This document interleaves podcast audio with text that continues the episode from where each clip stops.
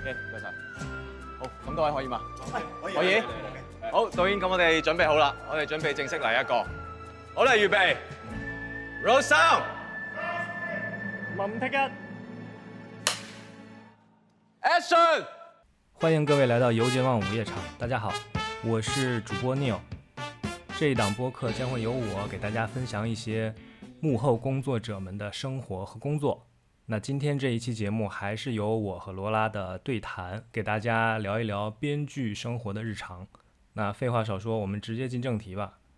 要不罗拉，你先讲一讲，在写剧本的时候，导演和编剧对待创作有什么不一样的角度呢？读研究生时期吧，我认认真真的研究过那个叫什么改编，是叫改编小说吧？那个电影儿 adaptation。对，就是考夫曼的，对，那个学期的期末大作业，就是说你认认真真的研究一个电影的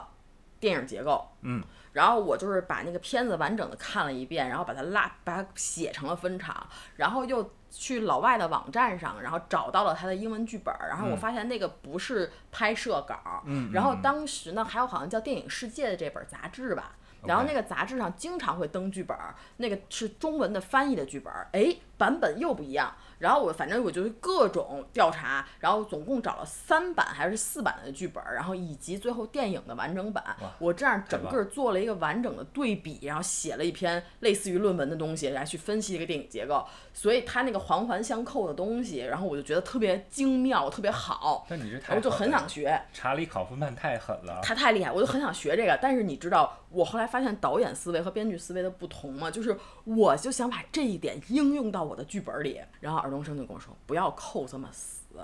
你扣这么死，你万一现场因为什么原因拍不了，你万一这个演员怎么怎么样了，做不你到拍不就是他可能比如后面有事儿，他真来不了了，拍不了了这后面的戏怎么办？嗯，你要留口儿，你要给自己活下去的可能性。”对，你看这是不一样吧？对就是思维不一样思。维的角度不一样嘛。对那庄文强一开始出来，他这是做编剧的，嗯他他自己也说，其实他刚开始做编剧的时候也是，别人说什么你就你就改什么就是了，他也觉得很不爽。嗯他直到他后来发现了这个办法，就是说让你改不了我的东西，嗯你就只能照我写的拍。嗨，但是你说从你学会这个点到现在，可能也有小十年了吧？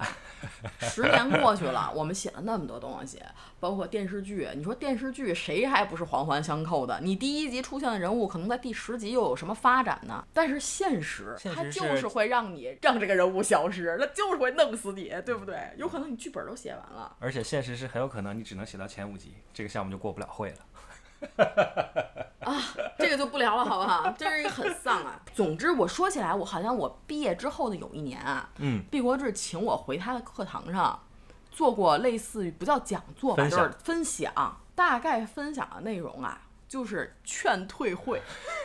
我做过不止一次这种劝退会，给不同届的学生。学弟学妹们是吗？对，那个时候我还没回大陆呢，然后没有遇到这么多破事儿呢。光在香港那些破事儿，嗯就已经我都劝退了足。够让他们劝退。 OK，听众们，如果你们有想不开啊，想干电影的呀，尤其是想做编剧的呢， 我呢还是挺想劝退你的，完全不是怕你抢我饭碗啊！我真的就是觉得，除非您的心理特别强大，别人改你无数次，你都仍然甘之如饴，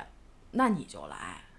啊，而且啊，除了这个之后，我还有失恋的感觉。我觉得我每年都失好多次恋，就是你写每剧本跟谈恋爱一样，对，就是你上新的剧本儿，你真的是会完完全全去了解这个事儿、这个背景、这个人物。你可能就比如说你写个武汉的戏，我去武汉住过一个月，或者我去内蒙，就是我真的到牧民家里去待着，就是那种你是投入了很多感情，你真的融入其中你去写，然后结果项目凉了，凉了，就是你的爱人被车撞死了。对，被车撞死了，或者你的爱人被人抢走了，或者怎么样，哦，那个失落感是无法，就是当然我很我很厉害，我当然能承受了，我不知道我怎么活到现在的，但是这仍然是一种伤害啊。是对于编剧来讲，一个项目做做做到一半儿停了，是最最伤感情的，对，而且这也这最最伤钱包的。啊，是你，而且就是你拿别的行业来类比的话，我觉得只有那些初创企业能这么类比。你的心血、你的结晶、你的想法，然后在刹那间就化为乌有了的那种，嗯，真的是很很痛苦。对，劝退啊，劝退，心理不够强大的，然后呢，家里急着用钱的，啊，对物质生活有极大追求的，都不要走上这一行，好吗？我或者特有创作欲啊，我建议您写小说，写小说卖版权能赚一回，然后你自己再改编自己的小说又赚一回也行。嗯比这强。对，因为你刚刚毕业也拍了很多短片儿，我觉得你是咱们班儿拍短片儿拍的多的了，没有别人拍的相了。比也没有很多，就两三个对，那最起码是，而且你是能拿到别人的钱拍嘛。啊，这倒是然，后你也说你一直都是想做导演的，嗯，你是想做一个导演，但是呢，你是怎么想着说，那我现在先做一个编剧，然后再去做导演的？就一个字儿穷。 那不就够了吗？一个字儿穷还不够吗？那你做导演，咱也不是说你就一定要自己拿钱出来拍片儿，你还是是这样啊，因为你做导演，你也得写剧本儿，对不对？去跟人说服我这个东西多好多好，然后人家你才有钱那什么，这个人点对吧？这个点我是非常认同的。我是觉得好的电影一定是导演自己要懂创作才可以，就是哪怕说他自己不能完全写剧本，他一定要是高度的参与到创作中，对然后他再去拍这个东西才能拍得好。我觉得像那种所谓的导演，就是完全不写剧本的，找一编剧来写，然后嗯他就照着别人这个拍的，很难拍得出非常非常好的作品。反正我不认识这种，嗯我你说我想不想当这种？我当然想当这种啊，不用动脑子多舒服呀，对吧？ 然后而且就是你想当导导演，你为什么想当导演？有些人就像我，我是觉得创作很快乐，很有嗯成就感，但可能有些人就是觉得。我当了导演，我就是这个片场的王，嗯，我就是喜欢发号施令，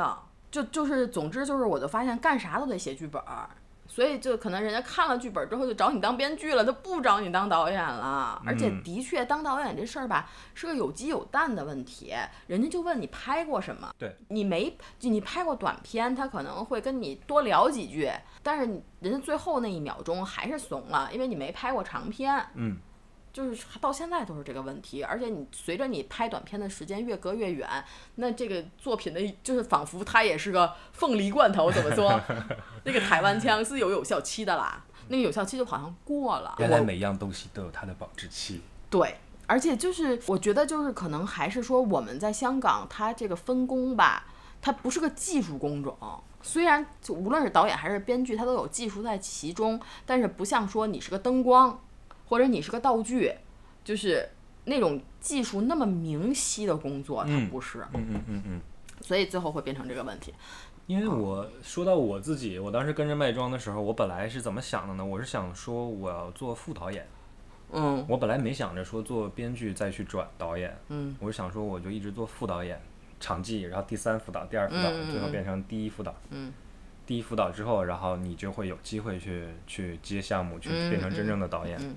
但是后来我发现不是很合理，或者说不是很适合我。嗯这也是为什么我在一七年、一八年从他们公司出来了，然后最后回大陆的一个原因。嗯因为当时也跟这个三个老板都聊了一次，这个是黄斌主要跟我说的。嗯嗯，斌哥当时就说，他说你跟了我们也这么多年了，你现在就是混一个副导演，我觉得不适合你。啊我说我说是为什么呢？因为我当时就想说，有一种那种按部就班的感觉，就好像我读了大一，我明年就读大二了。我今年做了第三副导，明年我就第二副导，我就第一副导，这一年一年熬下去，我就是有这么个路走下去。呃，他跟我说完那一番话之后，我是觉得非常有道理。他说这个东西不是说你混几年当几年副导演你就一定能做导演，嗯而且你真的去混副导演，你跟香港这些副导演你怎么比呢？嗯那些副导演跟着我们的你也都见过，嗯干了十几年副导演，人家从十七八没有对没有读大学，人家出来工作就开始做混片场的，是的就是场记副导演，是的。人家到现在十几二十年的经验，你跟人家比能比得了吗？对，真的，我跟你说，副导演这活儿我们能干，但是我们真的没有竞争力。而而且你没有必要啊，你拿你自己的短处去跟别人的长处比啊。对，当时黄斌就是这样跟我说，他说你是一个读过书的人，你是一个读过研究生的人，你知道在香港电影圈这样的人有多少吗？ 他说你应该去多做一些创作性的工作，而不是去做副导演这种执行性的工作。嗯我觉得这句话对我非常有影响，就是我一下子好像被他说明白了这件事儿。我以前真的是脑子不过事儿，就是老觉得好像哎，我跟着这两个导演，我学了很多东西，我跟着他们身边也挺开心的。我做副导演，跟我出去拍戏，我也挺快乐的。哎 你知道为什么快乐吗？因为不过脑子。哎说的对，反正呢，这长聊了一次之后，我就我觉得他说的是完全正确的，所以我就想从公司出来试一试，在外面做一下编剧，真的去做创作性的东西了。恭喜你跳了火坑。然后一八年回到北京，就开始影视寒冬。嗯，我们那个春天完全错过啊，一五一六一七最好的几年，我还收了个尾巴。那热钱纷纷进来的时候，反正是一一点儿都没赶上。一八年下半年回来开始寒冬， 一然后就疫情，然后一直到现在。哎呀，要不然怎么录录上播客了？这不要这么说，播客是一个非常好的东西，我们要靠播客这个啊，啊，重新建立自信。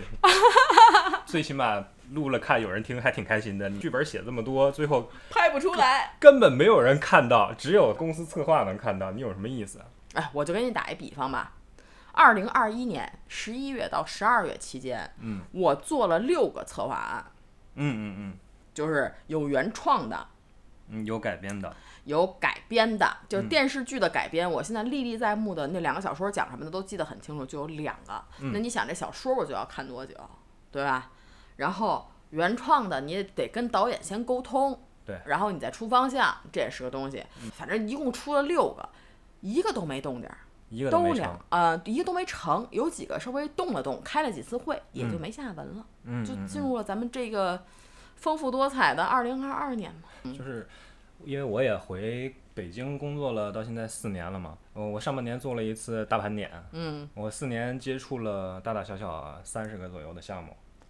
哦，你你能盘这么细呢？我非常细。我甚至比如说，就像你说的刚刚那种，有的只是做了个策划案，或者说嗯嗯我嗯跟你某个就是嗯制片人见面聊了一次，大家有了一个起头啊，啊，然后写了点东西，但是后面就没下文了。这种我也算一个项目。嗯从一八年到现在，四个整年吧，嗯一八年八九月份回来的，差不多，呃，大概有三十个项目，嗯，最后真正能拍出来的大概也就是三四个，而且都没有署名，然后拿到的钱就更别提了，嗯啊，微乎其微。这个给人心理上造成的一种负担，就是你做了很多事情，但是永远没有人知道，没有人看到。所谓的编剧都是自由职业，啊、嗯你觉得这个自由职业对于你来说真的很自由吗？我要陷入长久的沉默，这是一个哲学问题，哪儿有什么真正的自由啊？对不对？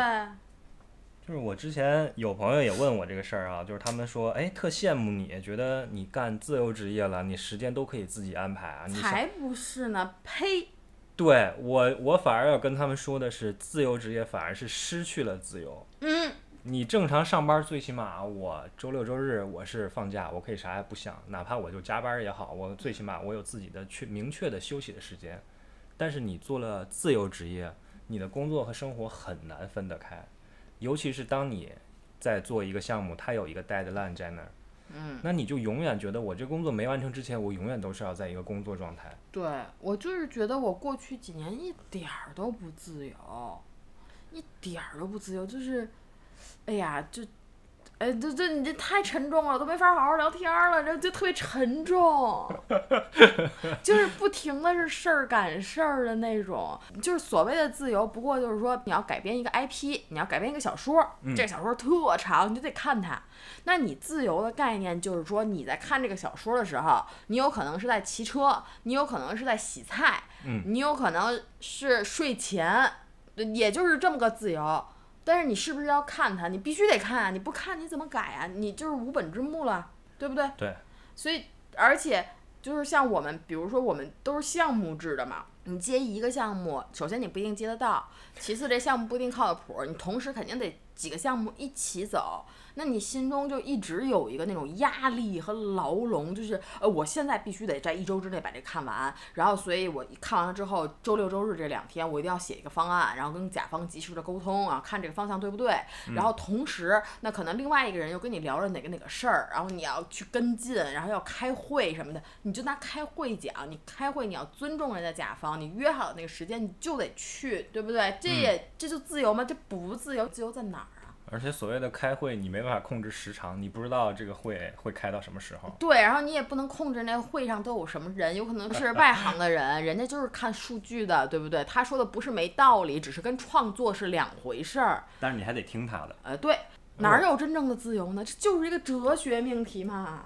所谓自由职业啊，你干一活儿，然后你从睁开眼到闭上，你这一天都在挂记着这个事儿，你就在想着我是该怎么写，或者说我我这个写到这儿卡住了，我该怎么去把它这个过去这个坎儿。对，所以你的心力一直是在这个东西上的，你不可能说完完全全放松了。我今天仨小时别的啥也不干，我就嗯，呃特别放松，特别快乐，你做不到这一点。对我，所以你看我这两年为什么爱做瑜伽呢？嗯，就是因为这个做瑜伽馆儿，它它的要求就是你不许带手机进去，哦，这么我棒就不带手机。然后我进去了之后，我就练。我这人又钢筋铁骨倍儿 硬，所以你拉伸的时候吧，你就得忍着疼，各种呼吸或者各种专注于你这些做不到的这些体式，嗯所以你就一点儿都不去想别的东西。嗯就我觉得，就这种专注度和这种忘我度是我喜欢，也不叫喜欢，就很难得到的。对对对，所以这两年就比较喜欢瑜伽这个事情，就是一种比较正向的逃避，对就是能让我是有一个好结果和好身体，呃，且不太耽误事儿的逃避。嗯，就不因像为你打游戏，你打游戏可能半天没了， 然后那个时候你就会特别责怪自己，对吧？嗯 极大的负罪感。对，但是如果你去做运动了，你想哦，虽然我浪费俩小时，但是呢，我至少身体会变好，那我就可以更好的工作，对吧？你有一个着吧的感觉。我变得更健康了。对，你觉得自己更能熬夜了，对吧？因为我我是知道很多编剧会喜欢做一些各种各样的运动啊，但是你前一阵儿不是又喜欢玩这个桨板？哎呀，穷人为什么要玩这种花钱的运动呢？我也不知道，但是真的就是我今年啊，好像就第一次就那么喜欢运动，可能也是一个是在家憋久了，还一个就是。可能行业真的是凉透了吧，就是没什么动静儿，没什么事儿，就是不像是去年年底那有六个项目，我可以努一努，去争取争取，就是有一个目标在前面，就哪怕是你是一个驴，你前面有个胡萝卜，对吧？现在这胡萝卜没了，当你没有胡萝卜了，你就想想啊，我这毛儿不够顺啊，洗一洗；我这不够健壮，我要练一练。然后如果真瘦一点儿就更好了，对吧？你就开始琢磨一些强壮自身的事情，也看看书，看看片子，锻炼身体。然后万一有机会，咱们就接住。然后我就觉得，反而可能。虽然目前还没有出现一个真正的好结果啊，并没有真的签哪个项目，但是几个正在接洽的项目呢，我都觉得我的状态好像更好了。就是在生活中运动运动，其实对于这个心情的调节，或者说嗯是你生活方式的一个平衡。但是小时候我真没这个感觉，现在长大了，就真的是有可能是你运动一下就能分泌多巴胺啊，或者怎么样这种。嗯，对，小时候可能更喜欢就是，哎，我写出来了，别人说你写的好，哎，就哎追求这种成就感。对，嗯，就但不是现一在其实样发现生活还有很大对我，因为我都没得写，就何况是别人说我写的好 呢，对吧？这个问题，就是因为我上半年读了一本书，就是跟心理学相关的，有一本叫《心流》， 嗯嗯，很前一阵儿也挺多人推荐的，挺有名的，就是教你如何调节心理健康的。然后我就在里面看到了这样的一句话，它就是专门写到了说关于作家，嗯这个行业是非常非常熬人的。为什么？因为你在创作的过程中，你是得不到正向反馈的。是的，所谓作家，其实我们写剧本也是一样嘛，也算是一种嘛写作为生的人。当你这个项目没有成之前，你永远都是在不停的付出，又没有人给你任何的夸奖，或者说你从观众那里得到了一个正向的反馈。而且我们这个现在每个项目，咱就不说中间黄不黄的了，你就是你能完整做完的很多的，你的钱也要不完全。对，不是不光是正向反馈这个事儿，有的时候你能得到正向反馈，然后他还是黄了，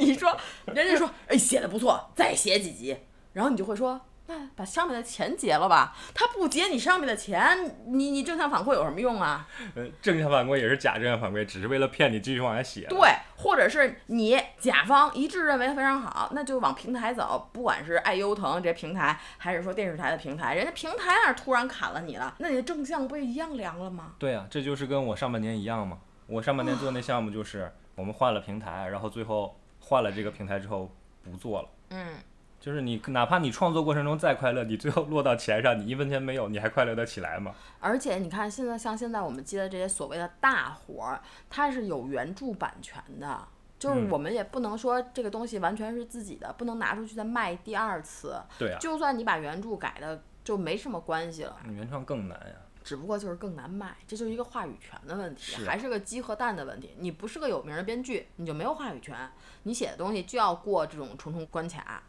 但是你什么时候能有话语权呢？就是你你有一个成功作品，我都说不清楚这事。这样，咱们说一下这个积极向上的一些东西嗯，快，你快给我起个积极向上的头儿。啊。咱拿这个，我举个例啊，嗯比如说我看到过村上春树的工作方式，人家每天早上四点半起床，哎然后长跑，然后洗漱，然后吃东西，然后开始工作。他能保证一天写八到九个小时。你看这个，你说完了之后啊，我就更丧了。为什么？我从小就佩服这种自律的人。我要是能做到，我不早火了吗？我能这么惨吗？真我是觉得的。这咱们还是给大家稍微聊一点有用的东嗯西比较好。怎么能够保持一种自律的高效的工作方式呢？我不自律，但是我很高效。嗯，那那你讲讲高效吧，这也挺有用的。就是我想明白了就写呀、我不拖，嗯，没了。你没有拖延症，我也有，谁没有拖延症？但是我会有拖延的理由，就比如说我现在在拖延一个活儿，是什么原因呢？你这合约没还给我，嗯，然后我就跟他说的很明白，哦，那你我就按你这个合约推进的速度来推进我修改这个方案的速度喽。嗯，这是正常的呀，你得保证、对呀嗯保证自己的利益嘛，你拿到钱再干活啊。所以，所以如果是比如说合约回来了，那我就是有了一个很明确的截止日了，那我肯定在那之前会写完。说白了，现在没有那么多活儿啊，你有什么理由写不完啊？你告诉我你啊！看你这本身还是一个很积极自律的一个行为啊，就就最起码你能，呃，很严守这个 deadline，你能够按时完成工作。你不觉得违反合约、违反法律是个非常严重的事情 法吗？法律提不上，但是违反合约确实是挺对，啊就是我，我觉得就对于我而言，只要有合约，那就是很危险的事情。嗯，哪个公司不比你牛啊？人家真要想弄你、想告你，你就死定了。所以我就觉得，无论对方有多不靠谱，反正我不能让别人说出我哪儿不好来。嗯我就就是很还是朴素的一个心理。我觉得很多很多编剧都是这样，就很容易被人 PUA。就是我老想觉着说我要把这个事儿干好，嗯我要在自己的范围内把它做得特棒，我要让人夸我写得好。嗯，然后，但是很多甲方他就用你这个心理，他就就是挑你刺儿，你就特别难受。然后呢，他就拿这个来、嗯来不给你钱，或者说拖着给你钱，或者说少给你钱。嗯，这个是一个非常大的问题。你要是这么说的话，是不少这种事情，但可能我也就已经免疫了。其实我这些年，我可能更多的感觉就是尽量少跟完全不知根不知底儿的人做买卖吧。嗯，当然，虽然我们也不是没有被熟人坑过，但是呢，被有时候我觉得被熟人坑吧，我我有一个自我安慰的方法，就是愿赌服输嘛。嗯，对吧你？你选择了干这件事儿，你就承担这个所有后果吧。对，那就就是没赚着钱，就输掉我们之间的友谊吧，那就这样 喽。就是总比一个我八竿子打不着的人，我帮他写的东西，他不给我钱，我生一肚子气好嗯。啊。我可能算是一个心理比较强大的人，真的是，我都过得去啊这事儿我。觉就得比如这说挺像不到容易了的到了这个世道，我比如以前我是绝对不比稿的。嗯，此处解释一名词，比稿就是比赛，相当于投标一样。对，就跟竞标一样，嗯稿件的稿啊。对，就是有那种，比如说我要做一个电视剧或者做个电影什么的，人家然后同时找了好几波对编剧过来，，对，让你们一人写一点儿。对是这样。我以前从来不，我就直接无论是什么朋友还是什么人介绍的大佬不大佬，我都跟他说我不比稿，啊嗯，你信得过我就用我。对我我我只给你我的创意，我不会深化到什么我送给你一个故事大纲这个程度，我绝对不会的。我觉得没有必要，我的创意你就能看出来我故事怎么走的。你要是看不出来，证明我也没给你好好写。而且经过这么多年的训练，我也不会写那种虚头巴脑的东西。哦，这个感了一个什么样的感觉？这是个什么样的精神？就是那种东西就不在我的世界里。我也现在不太会写那种文字了。嗯。但是今年的区别就是，我真的前几天刚刚交了一份投名状，活生生给人写了一集的电视剧剧本。所以现在还在等结果。昨天已经问过了，没有反馈。 退，没理我。 你就得把心态，我经常用农民来比喻，就是我们就是农民，我们就是看天吃饭，然后种庄稼出来。那至于这个庄稼今年有没有人收，你收了我的庄稼之后，你以多少倍的价格再卖出去，嗯，还是你拿这个庄稼把它变成什么产品，然后再多少倍的溢价得得到什么，其实跟我都没有关系了。我就啊我只拿只我那点儿钱。对我只是拿我那些劳动所得，作为我们这样不够有名儿的农民来讲，有可能我们播种了，然后我们种出来了，然后但是还没有到成熟的时候，要不然就被人先收割了，要不然人家突然给你断水断电了，你无法灌溉了。你马上就要成为有名的农民了。一个小小名不叫有名，我说的那种有名是 famous，就是 是有话语权的有名 OK 不是一个有名字，有一个名字就算完的，对不对？那有什么？一步一步来嘛。唉，这么说，我问一个具体一点儿的，你好比说，你今天一天在家工作，你能保证自己有多少个小时是在认真的写作？不是，我跟你说，说白了，就是哪怕是写电视剧，就需要写很多很多个字儿，非常高效而缜密，或者更特别带入情境去写。只要有三个小时整，一百八十分钟整，我是全情投入的去写的话，嗯，我就没有任何时候迟到过交东西。有的时明候白我经常感觉我俩小时就把这功课做完了，嗯，就其实挺快，但可能我说的那个是，真是全情在写啊。你可能写之前，你已经你想要明白了。比如说现在有一些现实主义题材的，你要看很多资料，对吧？对你可能要现场去调研，这些东西是要费时间的。然后那些东西你完事儿之后，你再总结，你再思考。这个时间我不算在内啊，我只哦是说明白从了写字儿的那个刹那开始，我觉得一天有个三小时什么都够了。就是你坐那儿就是啥也不干了，叮咣的，就是就是敲键嗯就是盘写，对，就叮咣就是敲键盘。嗯，但是在那之前是要费好多好多功夫啊。是的，是的，这个你要想得很明白，把所嗯有的事情都理顺了，才能做到这种所谓的不停的输出吧。是的，嗯，就是就是这个是很难的一件事儿，因为我经常是会，比如说写到一个地方卡壳儿卡住了，然后我就会卡很长时间。这个点我要把它改了之后，或者说我要重新起一个桥段，那我跟前后的这个连接，跟整个故事我要走的这个走向，它都会有有关系嘛。嗯，我经常会有这种情况，就是我突然写到地方卡住，我就坐那儿开始想。等到我发现我在想的时候，已经过了很长时间了，而且我在想的问题已经完全不是我现在要写的东西了。哦，真的，你是会这种这么发散思维的这种？就我觉得这个其实是不太合适，或者不太正常的一个工作方式。我想问你有没有过这种情况？我有，但是我不是在写的阶段，我是在创意阶段，我是非常老派的，我是拿纸笔的。嗯，就是我会把一些我的想法什么都先都写出来，嗯然后比如在梳理剧情或者桥段的时候，我就是真的是画树状图的，明就白有的时候那树状图会扯出去特别远，或者是我有一个想到的一个 idea 就写在边边上，我怎么都连不进来，是有的。嗯，但是我到打字的那个时候，就是一定是我的纸上已经捋顺了，哦，就是你的，你先做一个思维的整理的过程。对我就肯定是要先狂写一堆字儿，所以我敲的时候就真的就是文字，就是文字本身，我怎么把我的那些我会称我的那个白纸上那个东西叫来是抗不去是够，就是写一些最傻的那种，就比如 A A 抽了 B 耳一耳光，然后画一个箭头儿，然后 B 然后怎么怎么着了，然后怎么还击。然后就是 A 又怎么怎么着，就是这样很树状的这种东西，就是我们使的功夫的点不在一个点上。你可能是咣啷咣啷打的时候会那个响，我到咣啷咣啷打的时候就不太响了，就想到会一些很细节的东西、或者很实操性的，就觉得哎这个过渡不顺，我怎么让它顺一点过过去？或者突然间说到一个什么，我觉得哎我这说法好像不专业，我看看人专业的人怎么说的，我上网查一下那些专业名词什么的，就是很执行了。我还想到，就是还有一个不太一样的，就是我从小啊，就真的是很小很小的时候，可能三四岁那那种，大家就是还上那种幼儿园的时候，不是有画画嘛？嗯，我就记得那么早的时候，就有老师就是跟我妈说，指着我说，说你们家的这个孩子下笔特别大胆。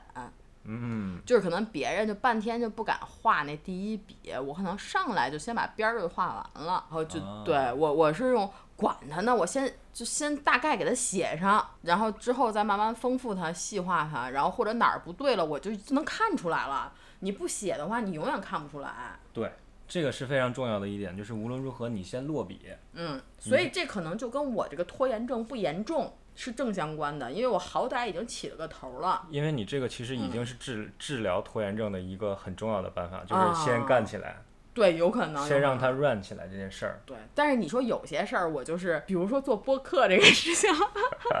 我就怎么都 run 不起来。我我在三年前就想做播客，我怎么就 run 不起来？我就是缺乏一个动力，就跟写原创也一样。你看我们现在都是接委托创作，对都是别人想做个什么东西让你写，原创我自己就很难有动力。嗯，这就是没有合约，没有钱，或者就有一些活儿虽然没有合约没有钱，但是有一个信任你的制片人，嗯，或者有一个期待你的导演，嗯，那些都是一种动力。嗯嗯嗯，对，但确是实你让我自己去，比如做播客，我都想好我要做什么主题了，我都想好要找什么人了。我甚至当时都有人给了我一个非常好的收音机和这个特别好的麦克，我都不想要。就是我觉得这这个就是落笔难不难的问题。就比如说我要录了，我而且尤其是我大老远把你请来跟我一起录了，嗯，那我一定会把它剪了，把它发了，我得对得起 你。啊，这是给我嗯这个上药呢，啊，我我一定会好好认真的剪出来，把它发了。就是就是这个，反正意思就是这样的。反正我就觉得同理吧，写剧本也是同理， 所以你为什么能考上北大呢？因为你从小就敢写呀， 也你也不你每上一件北事 儿你就先开始了呀。呃上北大这个事儿，的确就是从小到大家里人就逼着你干，所以有动力。而且你不觉得咱们小时候真的挺匮乏的吗？就没有太多的娱乐方式，也没有对这这么多的乱七八糟的东西。小时候也没有手机，我天天要看手机。对啊，就是没有什么。你说我为什么上北大了？因为我喜欢上课外，我喜欢上补习班儿，应该叫喜欢上就是反正就是课外班儿，我就不喜欢在家待着，我不喜欢练琴，你可所太以棒了所以我就想上奥数班儿，我就是想上作文班儿，我就想上英语班儿。 等一下，说到这个话题，我想问一下，你是这种所谓的海淀鸡娃出来的吗？没人激我，我自己激我自己，因为我不喜欢在家待着。太棒了，为而且你鼓不掌。觉得学习很简单吗？是有老师带着你去思考的。而且这个题你一下学会了，你就是会做了。对，就是我觉得现在当编剧或者什么，它难是为什么？你得自主思考。对，如果有人能带着你思考，就非常简单。所以我觉得一想回到做学生的时期，就觉得很，就是虽然也枯燥啊，虽然那时候没什么东西玩儿，但是他的那种简单，就是有人带着你，你就去做题就行了。就尤其像数理化，那嗯不就是唯一的答案吗？你做对了得分儿，做错了就滚蛋。就算语文，正向反馈。对我跟你说，说到底就是我们这种所谓的好学生。混社会就是会有一些问题的因，为我你们的世界里就是 A、B、C，就是一百分儿和零分儿，它没有那么多模糊的中间状态。对对对对对，你不觉得到编剧这个东西，除了我们自己手艺好不好、写的好不好以外，还可能就是跟制片人啊、跟平台啊一些沟通、一些情商的东西，那些关系太是取决于你的社交能力，对。你会做人和不会做人差很多的。是的，而那些跟你的业务水平毫无关系。对，而且我是发现大部分的编剧都很缺乏这种能力。我们在香港也没经历这些，就跟了老大了嘛。而且它整体的工作环境嗯和内地，就是影视圈儿来讲啊，我觉得还是其实挺大差别的。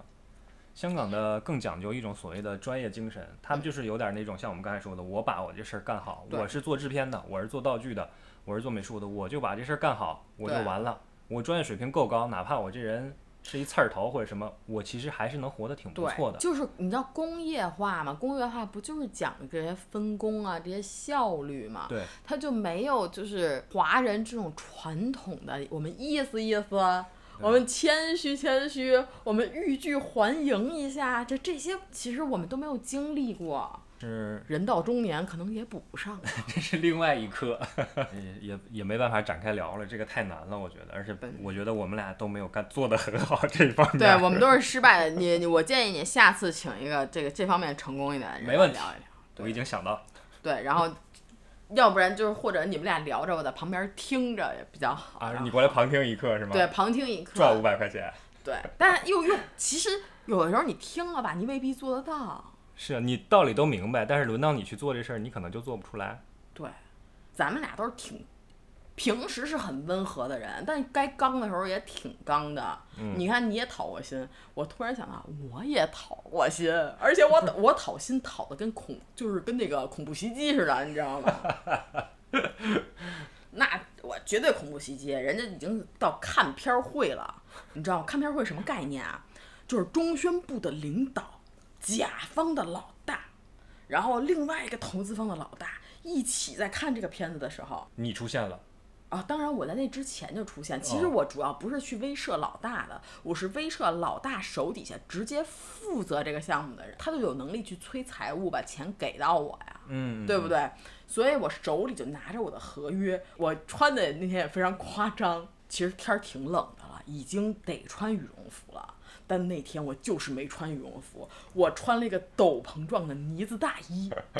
配了我一个过膝的高跟鞋，戴着个墨镜，你哎知道吧？戴一个白围巾，一进门扔俩鸽子什么的，差不多就那意思吧。总之就是非常杀气凛凛的，然后左手拎着个包，右手举着我的合约，然后就等着片子一放完，我就直接冲上去，直接跟甲方的老板聊一聊，然后让他在就是共同的投资方面前被编剧质问。为什么不能按合约发我工资呢？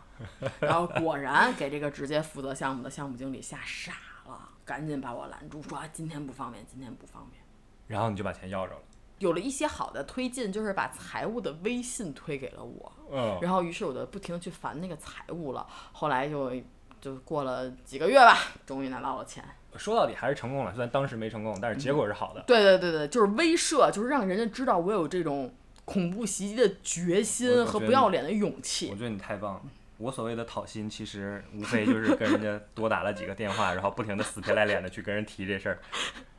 但是没有用啊，人该不给还是不给啊。我跟你说，编剧最可怜的问题就在于啊，还是些文人。对，还要脸。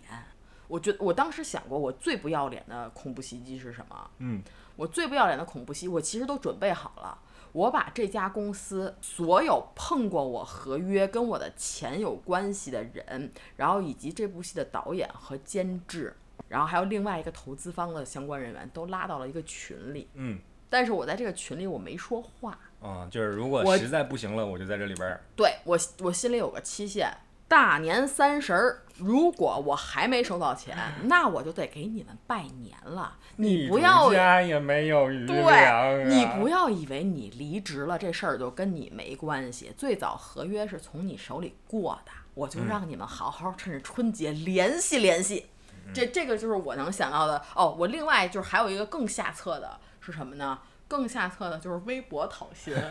就是我要启用我尘封无数年的微博账号，艾特他们所有人，就是跟就跟微信群聊是一样的，但是艾特他们所有人，你们不都大 V 吗？你们还不还有官方账号吗？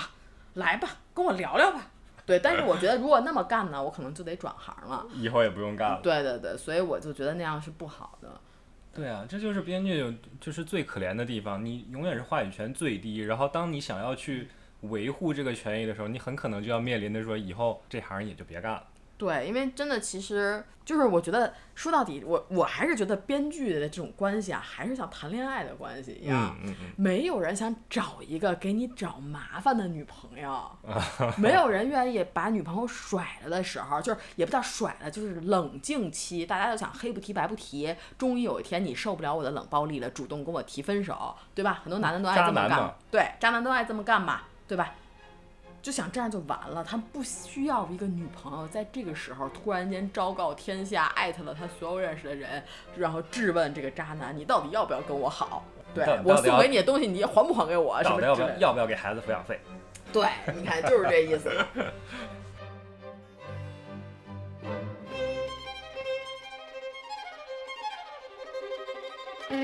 影视这个行业就是它的信息太不透明了。啊，我们说成立一个剧组找人，这不都是大制片开始找人吗？打电话摇人儿嗯是，没错儿，没有一个公开的，呃，让大家信息很透明的，大家都知道说哦，他们要干这事儿，然后我要找一什么什么人。就是我觉得还是这种传统的啊，咱们不说这些新媒体的，就是说短的呀、书评的这些不聊啊，就是真的是传统的电影电视这个世界里，就是一个江湖，非常封闭。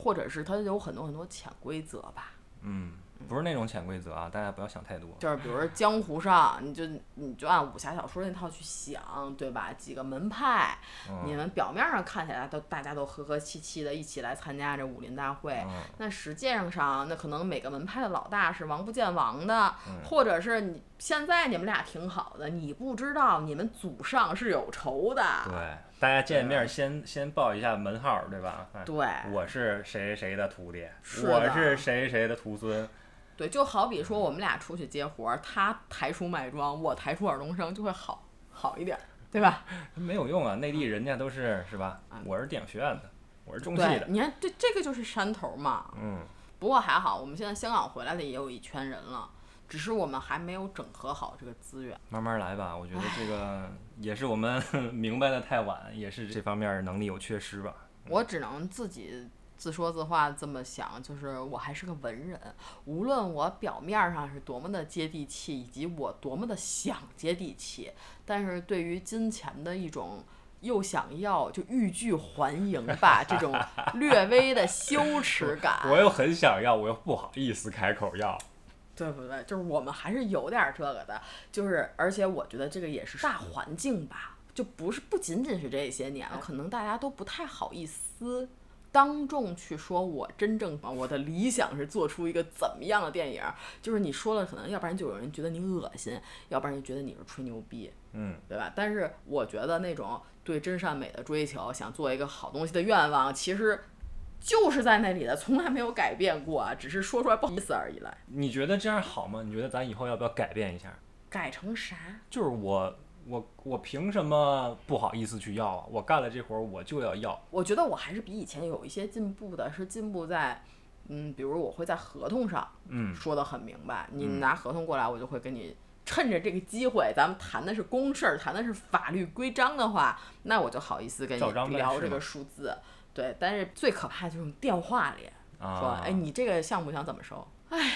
你就被问住了，尤其是就是可能说哦，我们几个就就是想，哎呀，完成一下这种电影理想，这成本不大，我们就拍着玩玩吧。这种话，你说你怎么说？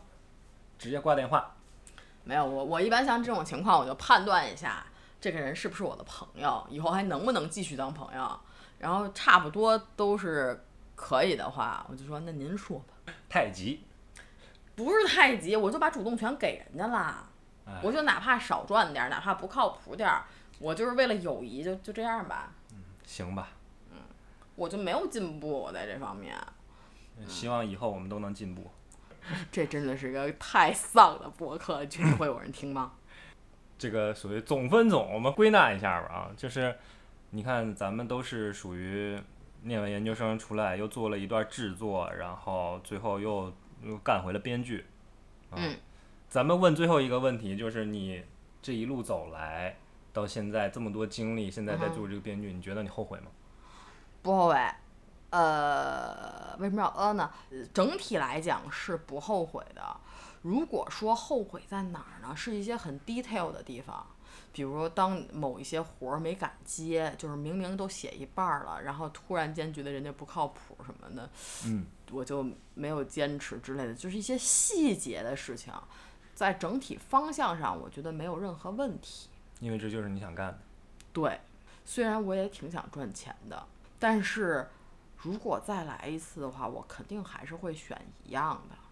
还是哎会变成这样，对对，就是当然这内就是你心。对内心多少会有的时候会有那种腹诽啊，就同样是北大毕业的，人家现在那么有社会地位，赚的那么多，然后内心有的时候真的是会想，老子去干不一定比他差，嗯，或者想当年在学校的时候他谁呀，就是这种心理啊，其实肯定是会有有的。嗯我也我觉得否认它也没有什么意义，但是大啊家都诚实一点儿。对，但是我觉得再来一次，我还是会跟现在一样，不嗯会有太大区别，没问题因。为这个就是跟你你是什么样的人，你就是什么样对人跟你了的出生、成长、你世界观的形成太多相关了，所以就是这样，没什么用。好不后悔，你呢？我也不后悔。你说的底气有点虚，你那不后悔三个字是弱的哎，变弱了。我我其实后悔的是什么呢？嗯就像你刚才说的，我确实有后悔的地儿。我后悔的地儿就是我当时选了这个路比较自私，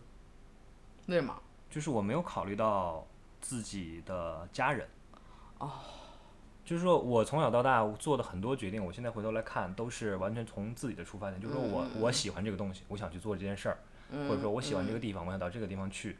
我喜欢这样的生活方式，我就这样选择。嗯但是我没有去好好的考虑，说我爸妈他们会怎么想或者怎么样的。嗯，那其实他们支持你吗？他们就是因为他们一直很支持我，所以我没有考虑过他们的想法。我觉得这个点也是这两年反思一些的时候会想到的，就是因为他们对我的期望或者说他的想法想加到我身上也好，我不并不是说完全不值得考虑，或者说他们的想法是完全没有道理的。而且而且实话实说，选择了这条路，嗯、包括在香港这么多年，包括回来之后也赚不到钱，其实我我给家庭贡献的东西少之又少。嗯嗯，也没有花时间陪他们，也没有给到他们更好的物质生活，就完全是出于我一个很自私、很自我的一个角度哎，来我做问的你这一个问题件事啊儿。，如果此时有一份收入稳定的工作，但是跟咱们这个行业八竿子打不着，嗯，对，你会干吗？我觉得我八成还是不会干。就是我想问你，啊这个这个固定收入每个月多到多少，你会干？啊，人都是有一个价儿的嘛，对不对，嗯，哎，而且我不是，我觉得这个，哎，算了，这个我觉得还是不不逻辑不缜密，因为你想啊，比如说你给的虽然多，但是我干一个月就跑，我就遭一个月罪，怕啥呀，对吧？你就要要把这个， 对，可能要界定你永远只能干这个了才能聊这个事儿，但是如果永远的话，没有人会选的，真的。所以其实像你刚才说的，因为我们就是这样的人嘛，对你就是想做这件事儿，你就是想去做一个作品，想要有一些东西表达，想要给人带来一些真善美的体验也好，或者说引起大嗯家的一些思想共鸣也好，这就是我们在追求的东西嘛，哎但我问，再问你一个问题啊，你觉得不做行不行？肯定是行啊。我也我也有的时候觉得吧，我不做导演其实也行，但是我后面的一个问题就是，然后呢？你不做这干嘛呢？对我就不知道啊，就是我好像没有出现另外一个更好的选择，你知道吗？就比如说，作为一个女性，可能也许有一个选择就是，哎，你不做导演了，你不写东西了，你就嫁个人当个全职太太行不行？为什么会有这么愚蠢的问题呢？当然行了，我当全职太太，我自己写东西，关键的点还在于你还是会去做这些事情，你还是要写东西啊。对，你就是还是有一种生活惯性的。你就算不写东西，你也写点别的东西玩玩你还是想创作，啊、哎呀，反正你就离不开这个东西了，就是完蛋了，所以也没有说什么后不后悔，也没得后悔，也就不用没想得。后悔，他就已经跟你在一起了，就没办法了。 OK，嗯行吧，既然这样就是那就只能祝我们越来越好，对，希望播客越来越好。谢谢。行，今天到此为止。